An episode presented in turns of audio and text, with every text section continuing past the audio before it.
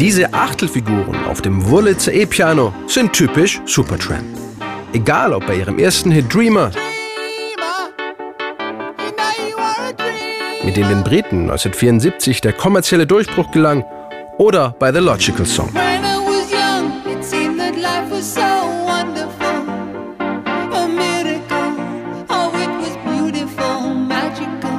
Mit diesem Hit aus dem Album Breakfast in America erreicht die Band Ende der 70er Jahre ihren Karrierehöhepunkt. Gegründet wurde Supertramp 1969 unter anderem von Bassist, Keyboarder und Sänger Roger Hodgson, der für viele der erfolgreichsten Hits der Band verantwortlich ist. Supertramp developed into two Supertramp hat sich schnell zu einer Gruppe mit zwei starken Songschreibern entwickelt. Das waren Rick Davis und ich selbst. Am Anfang haben wir die Songs meistens zusammengeschrieben, aber dann, als wir selbstsicherer wurden, hat jeder für sich komponiert. Das war so ähnlich wie bei Lennon McCartney. Damit es keine Komplikationen gibt, wurden stets beide als Songschreiber aufgeführt.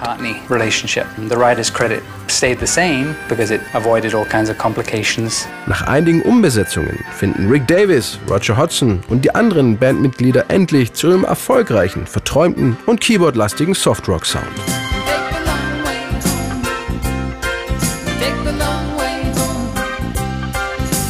Im Studio tüfteln sie, ähnlich wie Pink Floyd, an einem klaren, brillanten HiFi-Sound, der zu einem weiteren Markenzeichen der Band wird. Aber vor allem musikalisch ergänzen sich Supertramp perfekt. Was im Studio anders war, waren die wundervollen Ideen am Piano, die Rick einbrachte. Er spielte ganz anders als ich und dadurch wurden die Songs mit neuen Elementen bereichert. Dazu kamen dann noch John Halliwells wunderbare Saxophon-Soli. Ich war immer beeindruckt, was da aus ihm herauskam. What came out of him, which always added so much to uh, the songs.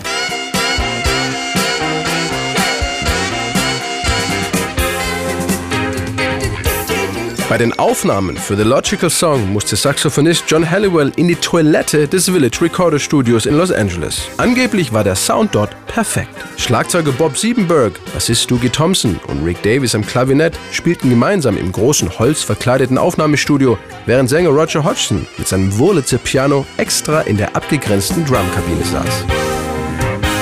Der Song wurde noch mit Kastagnetten verfeinert und Roger Hodgson ließ es sich auch nicht nehmen, in The Logical Song eine musikalische Anspielung an die Beatles zu verstecken. Es fing alles damit an, dass ich mit zwölf Jahren die Gitarre meines Vaters erbte. Und als ich 13 war, hatten die Beatles gerade ihren ersten großen Hit. Deswegen waren meine Teenagerjahre sehr stark von der Beatles-Ära geprägt. All die Veränderungen, die sie durchlebt haben, habe auch ich durchlebt. All the changes they went through and went through with them.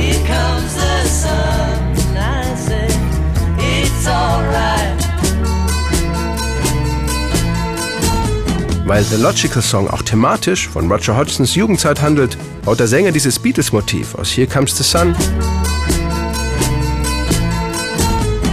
so ähnlich auch in das Supertramp-Arrangement ein. In The Logical Song geht es um die Suche nach dem Sinn des Lebens, die sich für ihn als Jugendlicher schon recht früh gestellt hatte. Und um die Kritik an einem Erziehungssystem, das Gehorsam und Angepasstheit und nicht Individualität und Gefühl in den Mittelpunkt stellt.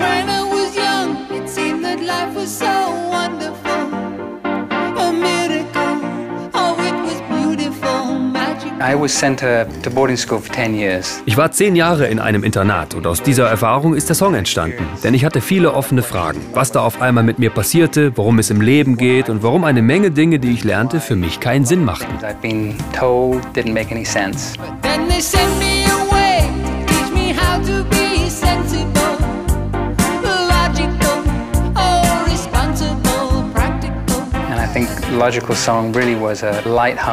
Der Logical Song klingt sonnig und leicht, hat aber eine sehr tiefgründige Botschaft. Denn ich lernte im Internat mich zu benehmen und brav zu sein, aber nicht wer ich wirklich war und warum ich dort war.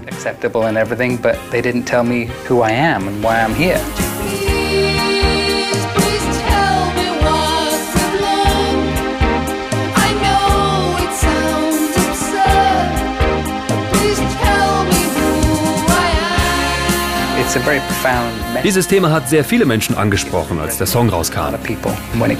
The Logical Song erreicht nach seiner Veröffentlichung im März 1979 in den USA und Großbritannien jeweils Platz 6 der Charts, in Deutschland Platz 12 und wird zur weltweit erfolgreichsten Supertramp-Single. Auch das Album Breakfast in America bricht alle Rekorde und verkauft sich über 18 Millionen Mal. Trotz des Erfolges bleibt für Roger Hodgson die Sinnfrage weiterhin relevant.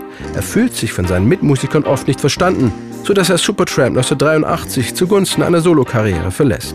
Heute spielt Roger Hodgson seine vielen Hits immer noch, doch jetzt unter seinem eigenen Namen.